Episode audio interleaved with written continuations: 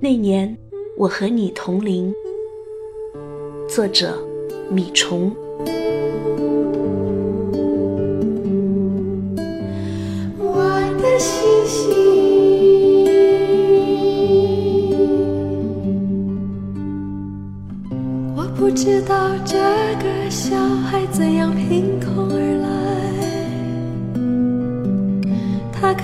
让我告别长久以来的摇摆，带他回来，给他一个温暖的家。每天晚上散一个小小的步，慢慢有人说那个小孩长得像我，跟我一样需要爱，一样的脆弱，跟我一样害怕孤独和寂寞。像我这样的一个女人，以及这样的一个小孩。那年你一岁，我和你同龄，也是一岁。我还没有从小姑娘的角色里抽离呢，你就来了。我满心欢喜，却手足无措。我完全不懂该怎样为人母，怎样让一个新生命活出精彩。我怕麻烦，也不想太辛苦。我请外婆全权负责带你。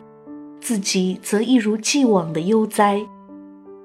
于是你从咕咕坠地到开口说话，再到蹒跚学步，那几年都由外婆亲自料理。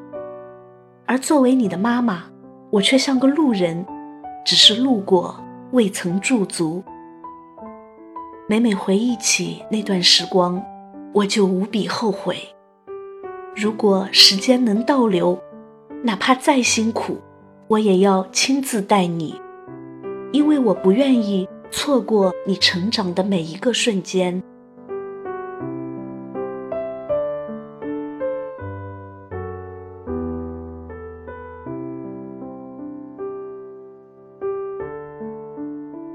那年你五岁，我和你同龄，我一路跌跌撞撞，摸索教子之方。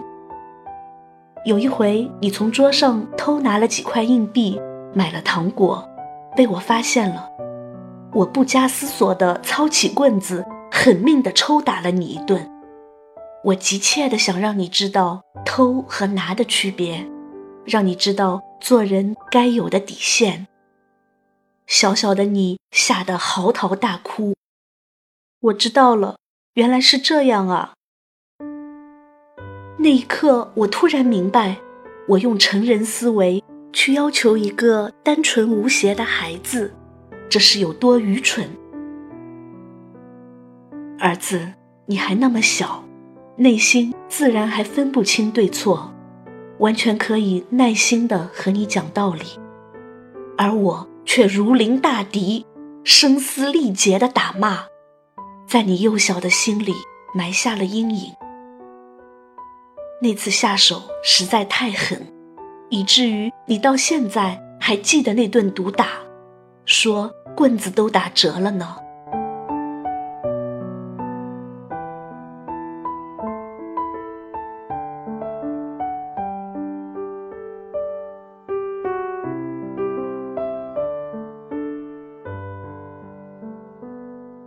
那年你七岁，我和你同龄。有一次幼儿园组织亲子活动，我让外婆陪你去。谁料想就在出发前的几分钟，你和小伙伴推搡间，一个肩膀脱臼了。那么到底还去不去参加亲子活动呢？外婆提议先去医院，你却坚定地说：“我妈交钱了。”不去的话是不退钱的。于是你拖着这只受伤的胳膊去了幼儿园，在那里从早上八点一直待到下午三点，整整七个多小时。回家后，我带你到医院接胳膊，我心疼的问你：“疼吗？”你昂起小脸，坚定地说：“不疼。”我玩之前先对小朋友说了，不要碰我的手，然后我们玩得很开心。听到这话，我不禁鼻子一酸。我平时究竟做了什么，以至于我的孩子会认为，既然交了钱，哪怕胳膊脱臼了，也要去玩够本，把付出的金钱成本玩回来。儿子，你幼小的心里真的觉得钱比身体还重要吗？都说父母是孩子的榜样，孩子是父母的镜子。我该好好反省自己了。我好内疚，内疚自己平时的言行带给你的错误示范和心灵伤害。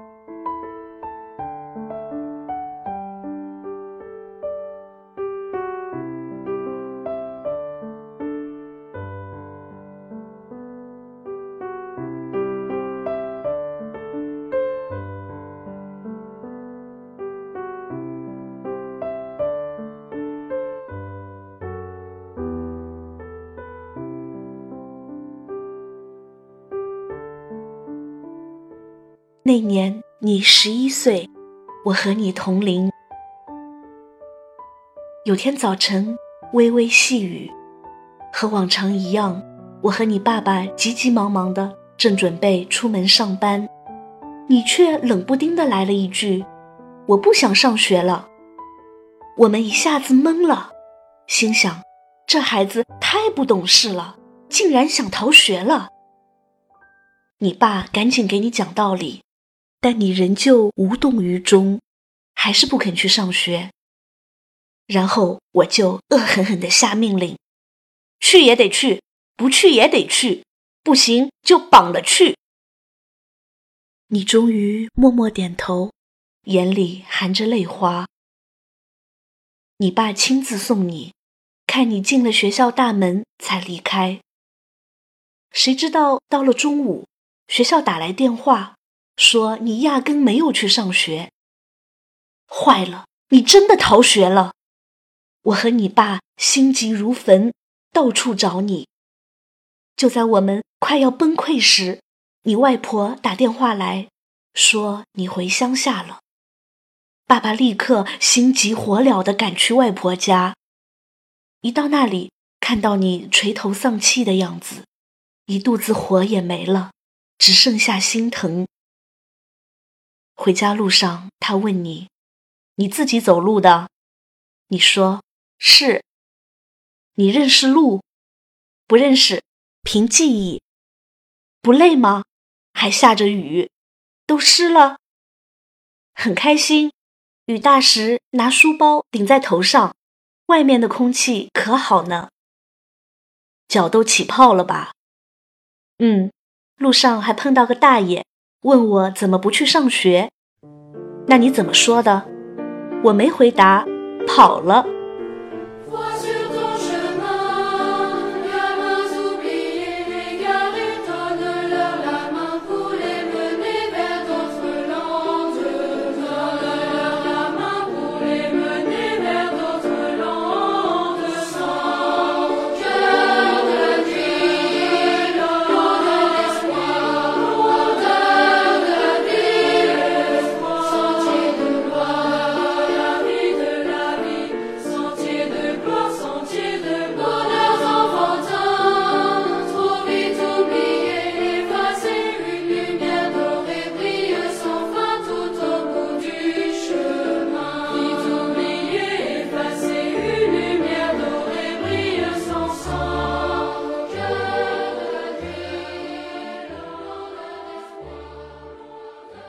儿子，你回答的这么轻松，我却心如刀绞。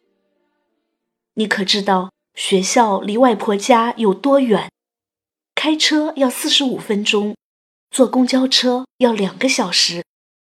你一共走了将近六个小时，我和你爸都快心疼死了。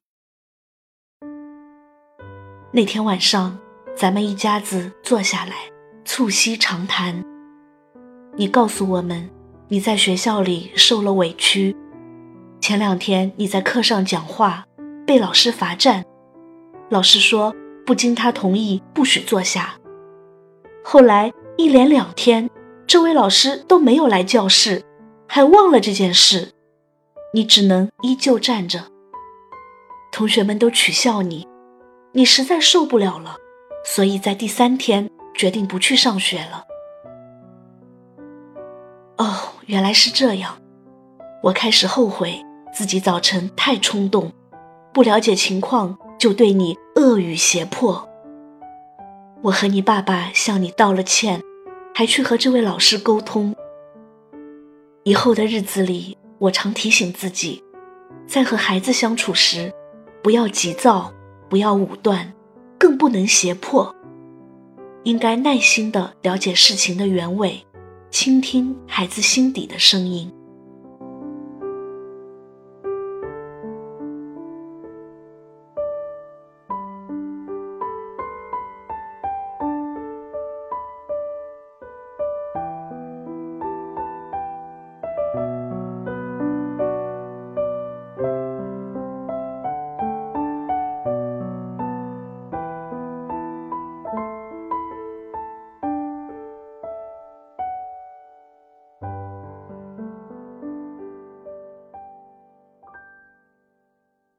那年你十三岁，我和你同龄。我常指责你学习不够用功，成绩不如班里的谁谁谁，而你非但没有抖擞精神，加倍努力，反而越来越厌学和叛逆，这让我和你爸伤透了脑筋。有天我们带你去看心理医生。医生先对你做了一系列测试，接着又和我们每个人单独的面对面的沟通，最后他给出的答案令我们啼笑皆非。医生说：“你儿子很正常，智商很高，有问题的是你们俩。”听到这样的结论，我和你爸的心情五味杂陈，既开心又迷茫。开心的是。你没事，迷茫的是以后我们究竟该怎样做？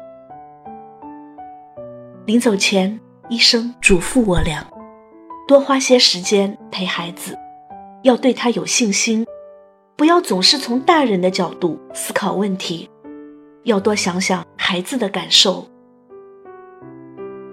回家路上，你似乎松了口气，一下子活跃了不少，而我。却陷入沉思。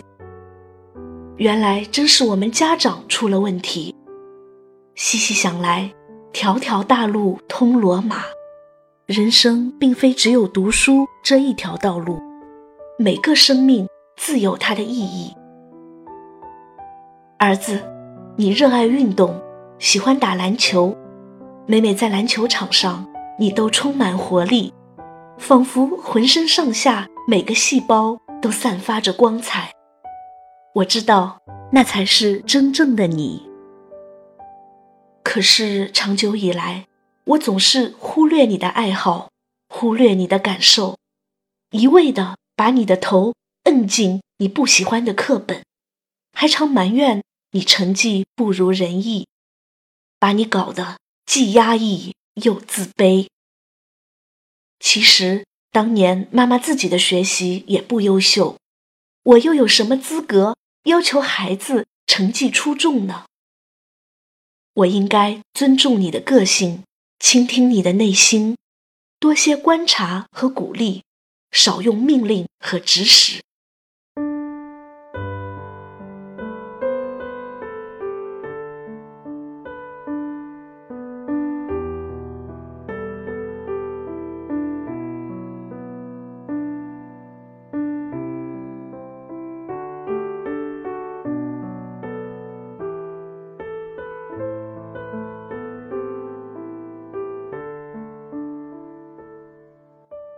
那年你十六岁，你长得更加高大、阳光、帅气，富有思想和主见，同时也更成熟。就说学习这件事，其实你并不喜欢读书，但是你仍然默默努力。为了在高考时更有优势，你强迫自己加了美术。你喜欢的篮球也搁置了很久。你忍受着高中的辛苦，上课、补课、考试，再上课、补课、考试，周末还要画画。日复一日，枯燥乏味，但你并无怨言。谢谢你，儿子，你长大了，你懂得体恤父母，你愿意委曲求全，这让我既欣慰又心疼。我憧憬着高考结束后，你把高中课本通通撕烂。痛痛快快的打场篮球。